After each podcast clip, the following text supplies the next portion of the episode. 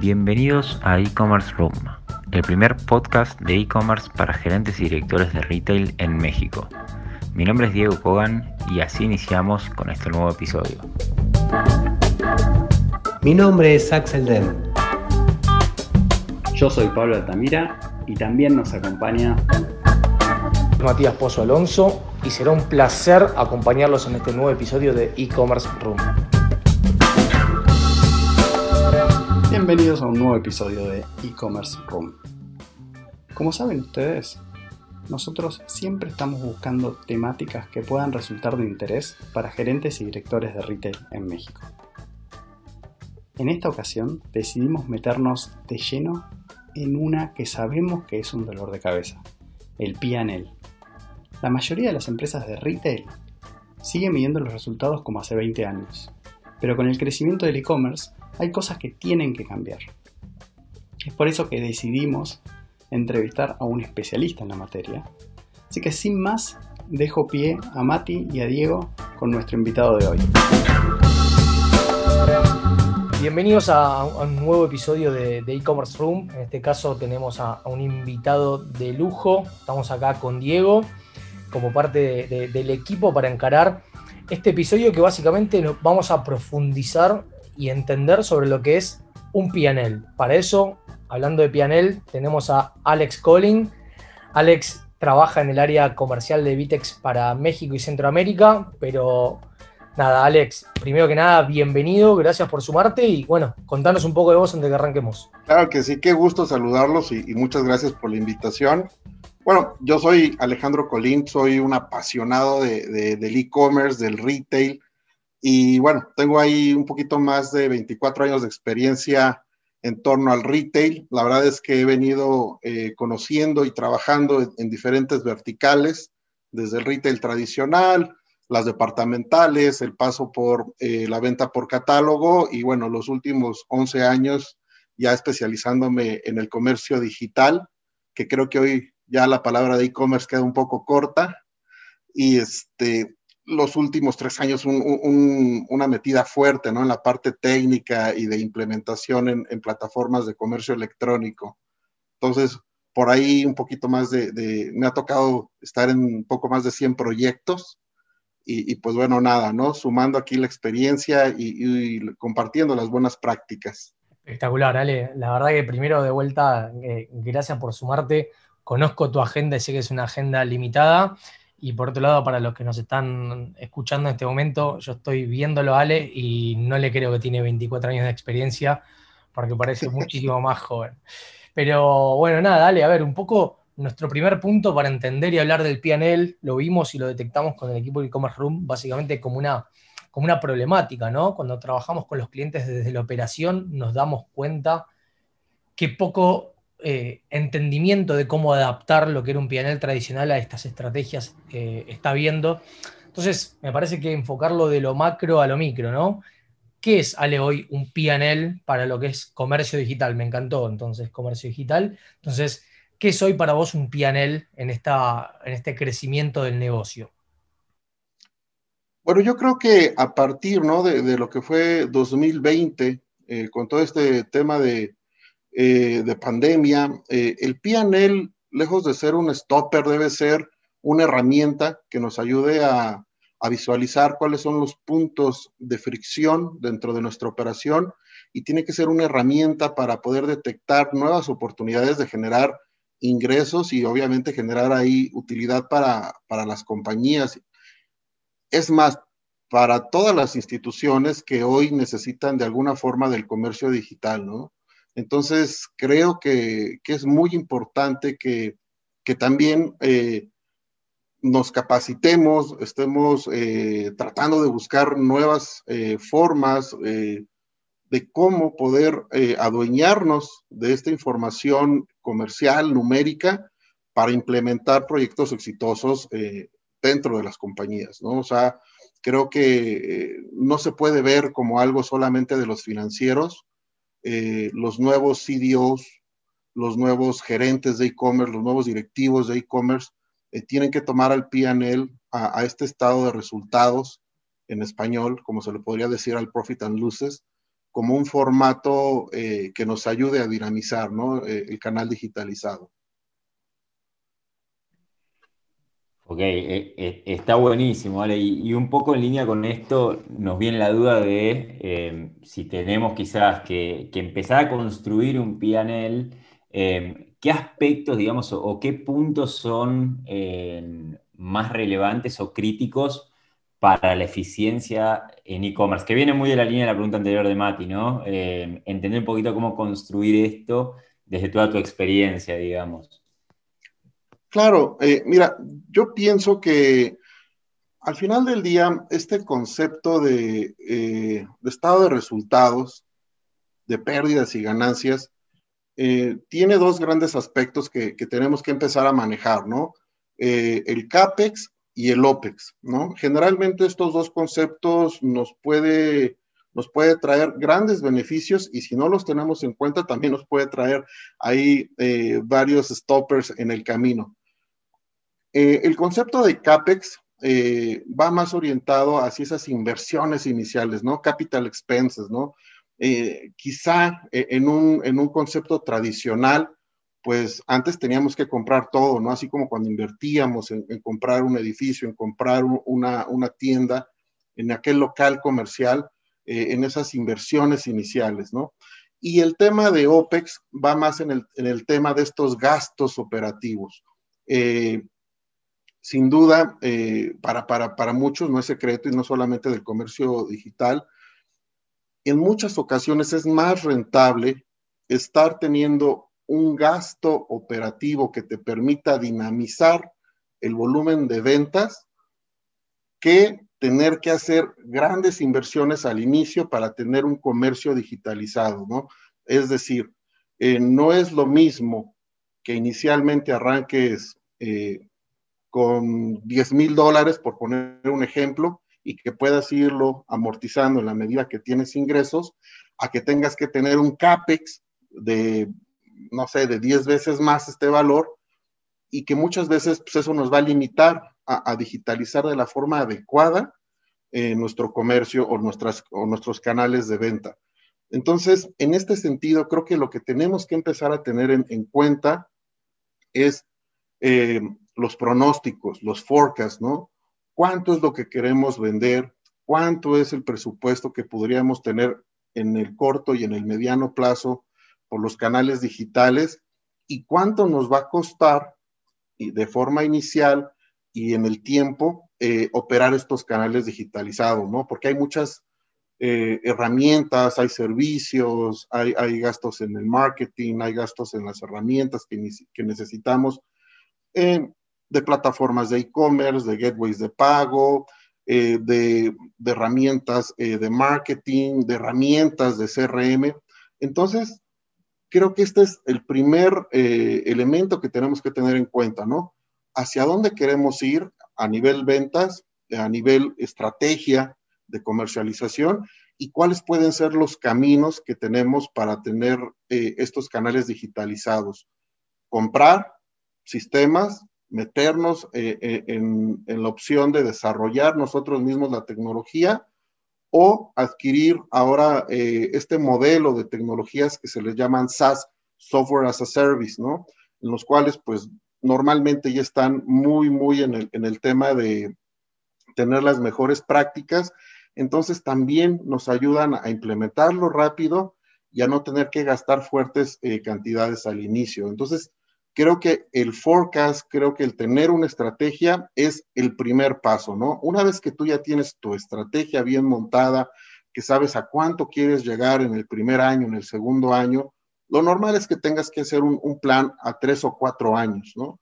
Eh, entonces, ahora sí, veamos qué necesitamos para construirlo y qué herramientas vamos a necesitar eh, para implementar este desarrollo un, problema fuerte que, yo visualizo en el mercado latinoamericano es que al final del día eh, el e-commerce, la omnicanalidad, son temas relativamente nuevos para toda la, eh, la, empresa, para el board mismo.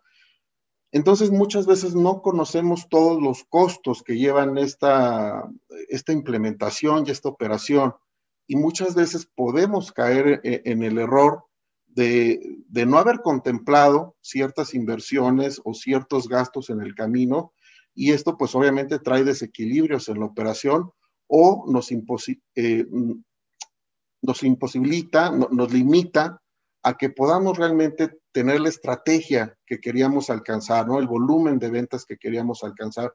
Entonces creo que esto es, es muy importante o obtener el conocimiento, que puede ser ahí un tema de, mediano plazo, capacitarnos, tomar un diplomado y demás.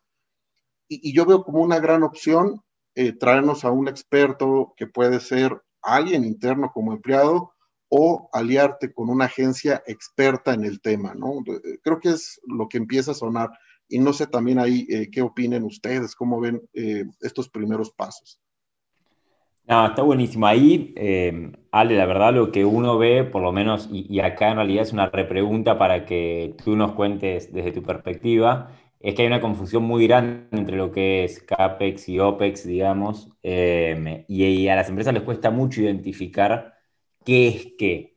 Entonces, cuando tienen que evaluar una inversión, lo empiezan a ver como un gasto inmediato entonces, ¿e, ¿eso cómo lo ves? Digamos, si tú tuvieses que decir, no sé, en, e, en, OPEX debemos considerar esto y en CAPEX esto. Bueno, recién tú platicabas esto de proyectar, ¿no? A tres, cuatro años, como para también poder diluir un poco los costos y que no sea una inversión quizás a nivel Estado tan grande en un primer momento. Pero ¿cómo ves eso? ¿Es algo que en general eh, es muy recurrente, este quizás, esta confusión entre esta terminología? Y por otro lado, te pregunto, ya que estamos, mucha gente no la conoce del todo esta terminología, ¿no? Claro, sí, y, voy a empezar desde los conceptos tradicionales y si les parece bien, eh, lo vamos eh, eh, por, colocando en paralelo con, el, con, el, mundo digital. Perfecto, vale. imagina, imagina el escenario normal, ¿no? De donde viene mucha gente que ha desarrollado comercio de la forma tradicional. Si tú tuvieras que colocar una tienda en la avenida más importante de tu ciudad, eh, bueno, quizá a lo mejor el edificio te va a costar, vamos a ponerla barata, un millón de dólares, ¿no? Entonces, para yo poder, todavía sin arreglarlo ni nada, para, para yo poder tener ese local en esa avenida, en la, en la ciudad principal donde estoy yo, yo, yo radicando, necesito un millón de dólares, comprar ese edificio, ¿no? Eh, por otro lado, quizá hay la opción de rentar ese edificio, que a lo mejor no me va a costar obviamente eh, un millón de dólares, a lo mejor la renta va a ser 10 mil dólares al año, ¿no? Quizá por poner un ejemplo. Al final del día, ya sea que tú tengas el edificio o que tú rentes el edificio, quizá la venta va a ser, vamos a ponerla, 200 mil dólares. Hasta ahí estamos, ¿no?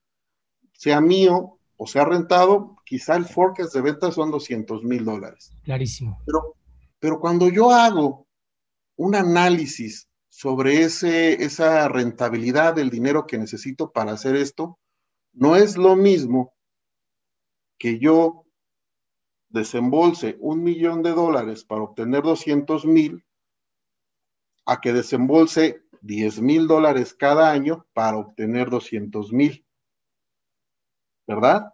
Entonces, si dividimos esos 200 mil entre el millón de dólares, vamos a ver que hay ahí un 20%. Cuando yo divido 200 mil dólares entre 10 mil de renta, vamos a ver que supera en varias veces la inversión de mi renta anual. Eso es un poco lo que tenemos que tener de esencia en la diferencia entre inversiones de capital y gastos en la operación. Entonces, por eso el tema de, rentabilizar o, de rentar eh, activos, eh, ya sean eh, tecnologías o, o, los mismos inmuebles en el modelo tradicional, para el comercio, para desarrollar riqueza, muchas veces suena mucho más tentador el rentar que tener que hacer grandes operaciones. Entonces, creo que esta es la primera base. Lo mismo pasa con el canal digital, porque tenemos también otros desafíos a la mano, ¿no? Sí, eh, también, Ale te, sumo ahí, pero estos desafíos también fueron cambiando tan rápidos que creo que no, muchas veces no hubo tiempo de procesamiento y de planificación. O sea, el año pasado fue el claro ejemplo. Por eso me parece que está muy bueno lo que decís, porque pudiendo parar la pelota puedes tener este tipo de análisis. Creo que el 2020 fue un aprendizaje para la gente que muchas veces hay que aprender andando, ¿no? Y hay que ir optimizando porque no hubo tiempo para frenar la pelota. Totalmente. Pues es que, eh, Mati, o sea, teníamos eh, la gran mayoría de las empresas en la TAM, estábamos sustentadas o sustentados como corporación en modelos tradicionales y apenas digitalizando, ¿no? Y de repente se para el flujo.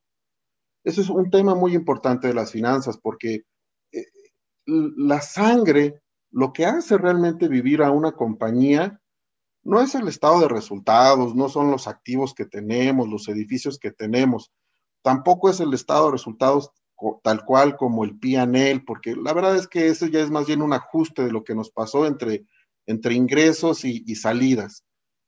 El verdadero flujo y la verdadera vida de un negocio es el flujo, el cash flow, el que nosotros estemos recibiendo dinero y de alguna forma eh, dinamizando y pudiendo solventar eh, pues los costos o, los gastos que tenemos en el día a día. ¿Por qué, ¿Por qué hago esta gran diferencia? Porque una empresa puede ser muy rentable, eh, aparentemente el servicio que vendemos o el producto que tenemos puede tener un gran margen de utilidad, pero a lo mejor tenemos muchos días en lo que de crédito para nuestros clientes. Y sin embargo, si nosotros cada que compramos un producto lo tenemos que pagar luego, luego, o tenemos que pagarlo de anticipado, hay una brecha de días que nosotros no tenemos dinero. ¿Por qué? Pues porque yo lo tuve que pagar de anticipado o lo tuve que pagar de golpe y el ingreso me viene varios días después o incluso hay meses después porque lo vendimos a crédito. Entonces, aquí estamos hablando de cash flow. Entonces, estamos hablando que de repente, ok, ya las empresas llevaban un ritmo y de repente les cortan las ventas, cierran los locales, cierran los centros comerciales y nos quedamos sin esa sangre que, de la cual viven los negocios, ¿no? Entonces, imagínate una compañía que ya trae un ritmo, que de alguna forma el financiero, el área comercial, habían hecho toda una dinámica de juego y que pues de alguna forma tienes algunos meses todavía como, ok, para solventar, ¿no? Eh, esos gastos eh, diarios, esa, operación, y de repente te quedas sin ingresos, te quedas, te quedas sin nutrientes si fuera un cuerpo la, la corporación, ¿no? ¿Qué pasa? El digital, ¿no? Suena, bueno, ok, vámonos todos al digital. ¿Cómo voy a hacer ese, esa migración al digital? o a través de inversiones en CAPEX o a través de inversiones o, generaciones de, canales digitales a través del OPEX. Entonces, nuevamente, imagínate una, empresa que ya está gastada, que tuvo que seguir pagando eh, sueldos, que tuvo que seguir pagando renta de los almacenes, el producto que compró. Hacer inversiones de CAPEX en este nivel de situación es sumamente complejo, por no decir eh, una locura, ¿no? tendrías que hipotecar, tendrías que hacer pedir créditos a no sé qué tipo de interés. Sin embargo, una opción muy, muy, eh, muy viable es buscar este tipo de soluciones, este tipo de tecnologías en modelos SaaS, ¿no? Y lo digo así eh, porque hay varias formas, hay varios modelos eh, de, de ingresar al mundo digital a través del SaaS. Cuando nosotros vendemos nuestros productos a través de un marketplace, de alguna forma estamos teniendo eh, un canal digital en el modelo SaaS. ¿Por qué? Pues porque cada que vendamos por aquel marketplace, pues vamos a tener que pagar una, comisión, ¿no? Quizás sí tenemos a lo mejor eh, un, gasto inicial, pero pues no va a ser en la misma medida que comprar la solución, traer a, gente experta, desarrollar el canal, esperar a que tenga los tráficos adecuados y entonces sí poder generar flujo. Entonces, aquí ya empieza a sonar otra vez el SaaS. Imagínate que, ok, a través del SaaS, pues ya vendes a través de marketplaces, ¿no? De este modelo de negocio. Imagina que también, ok, medio va saliendo la cosa y quieres abrir tu propia tienda digital, ¿no? Entonces, también hay plataformas eh, tecnológicas para tener tus propios canales digitales en modelo SaaS. ¿Qué beneficios puede tener esto? pues que obviamente son plataformas que viven en la medida y van a apostar en la medida que te vaya bien a ti. Porque si no te va bien a ti como compañía, ellos tampoco ganan, ¿no? En muchos de los modelos. Entonces, ¿qué es lo que van a tener? Van a tratar de asimilar las mejores prácticas del mercado. ¿Y esto por qué lo quieres tú? Fundamental. Porque te ahorra tiempo. Esto, esto, es fundamental lo que estás mencionando. Porque es, es, así, o sea, es así. Justamente creo que los, los grandes ganadores de este año fueron los SAS del año que pasó, perdón, y de este que están eh, recién iniciando. Y justamente tiene que ver con esto, ¿no? Con esta parte más de, de, de acercarte a un socio que, que, a un proveedor, ¿no? Que, acercarte más a alguien que va a pelear con vos que a un costo hundido. Y me parece que los SAS entendieron esa velocidad y la, la necesidad y la crisis les jugó a favor. Totalmente, totalmente. Y, y, y bueno, y, es que hasta las redes sociales, ¿no? Se están convirtiendo en un modelo de plataforma de comercio digitalizado. 100%. SaaS, sí, sí, ¿no? O sea, ok, le voy a empezar a videar, lo voy a empezar a meter a las redes sociales en la medida que me empiece a traer flujo. Empiezan a salir los marketplaces de las redes sociales. Entonces, eh, este modelo es muy dinámico y, ¿qué nos permite, sobre todo para los que no sabemos tanto del digital? No es lo mismo en tiempos y en formas y con la urgencia de seguir con, con los negocios eh, vivos, que tengas a la mano ahí 600, 700 eh, desarrolladores, ingenieros que todos los días innovan sobre estas plataformas SaaS, a que tú apenas tengas que dar ese brinco, a que tengas que contratar al experto, a que tengas que ver entre tu gente quién es el que más o menos le sabe y mandarlo a capacitar. Entonces aquí estamos hablando de meses que puede ser el gran diferencial entre seguir activo en el mundo del retail o, el mundo de la industria B2B o de plano, pues, eh, caer en estos escenarios catastróficos que hemos visto, donde hay muchas empresas que han tenido que, que, cerrar sus puertas, ¿no? Y no porque sean un mal producto, no porque sean una mala empresa, no porque estén dando un servicio incorrecto, es porque se les cortó el flujo de efectivo. Entonces, ahí está la importancia de por qué también nosotros, encargados de la parte comercial, encargados de la parte digital, tenemos que comprender muy bien eh, por dónde va a haber más opción, por dónde vamos a tener más juego para generar negocio por los canales digitales. Bueno, esto podríamos decir que es una clase abierta. Eh, la verdad, Ale, súper súper claro y me parece que muy atado a, a, qué es lo que estás pasando. Nosotros algo que vemos mucho, y era una de mis, mis últimas preguntas, era ¿cómo ves que se adaptaron las empresas a esta nueva eh, edición, digamos, eh, de, lo que era un pianel? ¿no? Nosotros vemos mucho que, no sé, una empresa estaba acostumbrada a tener un pianel con un modelo donde habría tiendas y tuvo que adaptarlo a un pianel donde invierte en digital con plataformas que, que quizás un marketplace lo toman como un costo y les parece imposible y súper agresivo y la realidad es que nosotros lo que le decimos es ¿Analizaste cuál es el costo de tu producto pagando la renta, pagando los empleados, pagando los servicios? Quizás hasta incluso es menor, ¿no? Entonces, ¿cómo ves vos? ¿Se pudieron adaptar? ¿Están camino a? Eh, ¿Ves muchas empresas que están a medio, medio andar?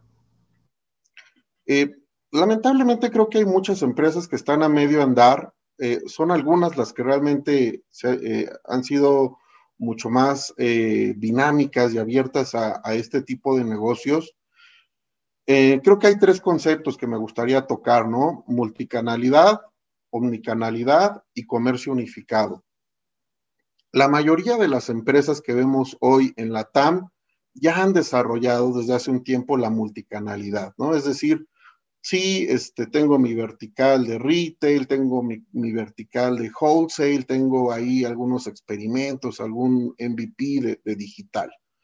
Pero ¿qué pasa con esto a nivel PNL? La verdad es que están replicando y multiplicando gastos. ¿Por qué? Pues porque eh, el área de wholesale tiene su propio, propio budget de, marketing y así también eh, el tradicional y así también lo poquito que lleguen a hacer de digital. ¿Qué pasa? Que no están rentabilizando en su máxima expresión eh, esas inversiones. Esos esfuerzos de tiempos y de recursos de la propia empresa hay otra, hay otra, un segundo paso, ¿no? Donde a lo mejor muchas empresas ya están tomando eh, estas estrategias de omnichannel, ¿no?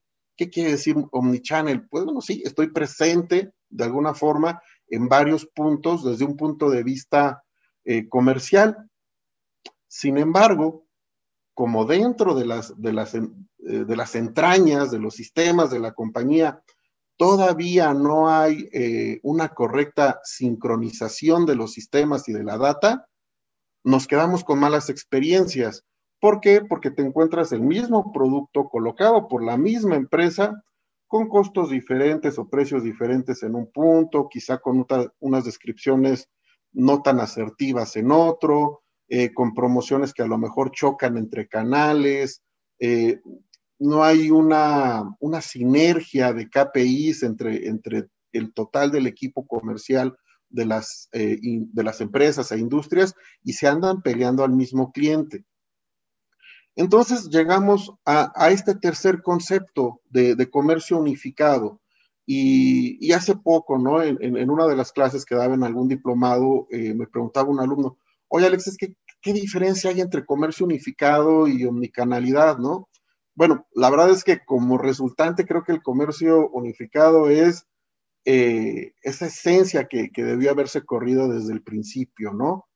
¿De qué forma yo voy a tener sincronizados los sistemas eh, de la compañía de forma interna y obviamente de forma externa, si es que yo vendo a través de, marketplaces o, distribuidores, para que la experiencia del consumidor sea seamless, sea sin fricciones. Es decir, que, que, si yo visito una tienda física, en la medida que me permitan abrirla, este, pues bueno, se me reconozca, oye, es Alejandro Colín y fíjate que ya había visto estos productos, o había dejado este carrito ahí abandonado porque se tuvo que ir de la tienda, que, en la medida que yo me meta al móvil, que en la medida que yo me meta a la PC y revise la misma empresa, eh, ya tenga identificados, ¿no? Cuáles son mis comportamientos, cuáles son el producto que, que yo soy más susceptible de compra. En la medida que yo esté revisando mis redes sociales, pues que haya este desenvolvimiento de los productos que normalmente vi, ¿no? El famoso remarketing, y va saliendo y, va, y, va, y me va entendiendo la compañía lo que voy queriendo y me va pudiendo ofrecer upselling o cross-selling. Entonces, obviamente eh, es más susceptible de que yo tenga una buena experiencia con esa compañía. Y aquí la visión que deberíamos de tener, y estamos hablando del PNL, es dos, dos grandes KPIs por los que yo tendría que estar enfocando a todo el equipo. Uno es el AOV, el Average Order Value, el valor de la compra, y el otro es la tasa de recurrencia. ¿Qué quiero decir con esto? Que si nosotros entendemos y estamos eh, enfocados a atender al cliente realmente, este famoso customer centric, la empresa debería entender a Alejandro de la forma en cómo puedo hacer que Alejandro me compre cada vez más, que incremente el ticket, que no solamente se lleve un producto, sino que se lleve una capa, una serie de, de productos relacionados. Y por otro, ¿de qué forma voy a hacer que Alejandro me esté comprando de forma recurrente? ¿Por qué? Porque lo que yo estoy buscando a nivel PNL, a nivel empresa, a nivel comercio, es que esa inversión que yo hice por traer a Alejandro a mi producto, a mi empresa, se diluya entre varias compras. ¿Por qué? Porque si me costó traer a Alejandro 10 dólares, por poner un ejemplo, y solamente me hace una compra, voy a tener que dividir pues, ese ingreso de única compra eh, con los 10 dólares que me costó traerlo. Pero si yo spliteo esos 10 dólares en muchas compras que me haga Alejandro, pues el negocio se volvió más rentable, ¿no? Entonces, por eso hablar de comercio unificado es más allá que simplemente hablar de sistemas. Va en el tema de estrategia de los negocios, de cómo puedo ser yo eh, mucho más rentable, entendiendo y atendiendo al consumidor. Y de esta forma, dándole mucho más dinamismo a nuestro PNL. Y también hablando de recursos, si yo entiendo y comprendo la tecnología y voy dilucidando entre las diferentes herramientas para hacer más digitales mis canales de venta, entonces si yo voy utilizando estas diferentes herramientas de CRM, de ERP, eh, de, remarketing, eh, de plataformas de e-commerce o comercio digital en unos modelos SaaS, no voy a tener que desembolsar tanto y voy a tener el mismo ingreso que si yo hubiera dado grandes cantidades al inicio para desarrollar esta digitalización. Entonces, eh, el tema va más allá de tecnología, ¿no? Va y se centra, o, más bien inicia con esta estrategia basada en buenas prácticas, basada en cosas que tenemos ya en la TAM, pero que sí tenemos que darnos el tiempo de, conocer, estudiar y comparar. La verdad, Ale, eh, nada, impresionante. De hecho, yo tenía una última, tenía una última pregunta para hacerte, pero que no hace sentido que te la haga porque justamente iba un poco a estos tips o recomendaciones que puedas dar, pero sinceramente creo que en, toda esta última parte diste una cantidad de información sumada a todo lo primero espectacular. Eh, creo que estamos todos muy alineados en, lo que es la orden y la tasa de recurrencia como factor fundamental para poder planificar un forecast y traducir un PNL, ¿no? Entender esos gaps eh, entre lo que uno puede hacer a nivel anual. Eh, así que nada, la realidad Ale, de, este lado por lo menos eh, no tenemos más que, agradecerte. Creo que, nos dejaste muchísima, muchísima información. Eh, nos encantaría volver a tener otro, otro episodio contigo. Creo que todavía tienes mucho, muchísimo para contarnos. Eh, pero la verdad en este capítulo creo que nos contaste mucho más de lo que esperábamos que nos cuentes. No te voy a mentir, nos contaste de todo. Siempre es un gusto. A ver, Ale, como dice Diego, impecable. Un poco cuando hablamos y yo te comentaba sobre, sobre, sobre la audiencia, digamos, es, tenemos una audiencia muy diversa, tenemos gente que ya está trabajando y manejando millones de dólares y tenemos gente que está dando sus primeros pasos, ¿no? Y no sé qué opinás, Dieguito, pero me parece que, que fuimos dando, Diego, Ale fue dando una respuesta para cada una de estas personas en cualquiera de sus estadios. No, definitivamente, definitivamente. Y creo que también eso es un poco lo que, lo que representa, lo que representa Ale, ¿no? Por algo todo el mundo lo recomendaba cuando hablábamos de hacer un capítulo de PNL, por algo lo recomendaban, porque definitivamente tiene un nivel de detalle para, para explicar las cosas que es espectacular. Y más para de vuelta, nosotros estamos en tema y hay muchas cosas que vamos aprendiendo junto con la gente que nos lo cuenta. Así que Ale, no nos queda más que agradecerte muchísimo. Esperamos que le hayas pasado bien, por supuesto, en, en la entrevista. Y bueno, y como digo, eh, ojalá tengamos el placer de, tenerte nuevamente en... En un próximo episodio, digo, ahí se, se trabó un poquito la conexión, pero se entendió la idea. Claro que sí, digo, para mí es, es un gusto, la verdad es que búsquenos, habemos mucha gente que, que, nos encanta compartir experiencias, la intención es que, que llevemos a la TAM al primer lugar, tenemos todo, todo, todo, todo para que la TAM realmente sea un parteaguas eh, en el mundo digital, ¿no? Eh, simplemente eh, como una información extra, ¿no? Hace algunos meses me buscaron de Facebook para darle una, charla a, gente de China eh, de cómo estaba el mercado, ¿no? Porque ellos quieren venir y quieren vender sus productos.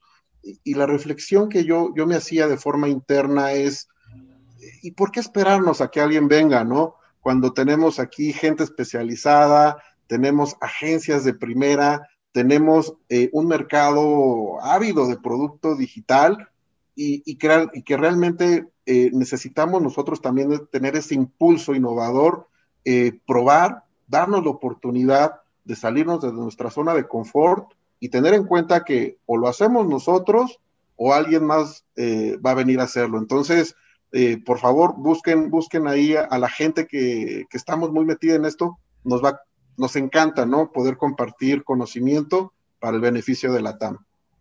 Ale, genio total, la verdad la reflexión final impecable. Y así será, los estaremos buscando. E-Commerce Room ya viene eh, agregando contenido y esperamos que agregando valor. Y creo que esto es parte de cómo arrancó todo esto. Así que nada, Ale, te liberamos, te agradecemos el, el tiempo esta entrevista, un lujo. Y bueno, te esperamos la próxima. Muchísimas gracias, qué gusto saludarlos. Bueno, gracias Ale. Bueno, esto fue Ale Colin que nos dio una cátedra y una clase abierta sobre Pianel en comercio digital.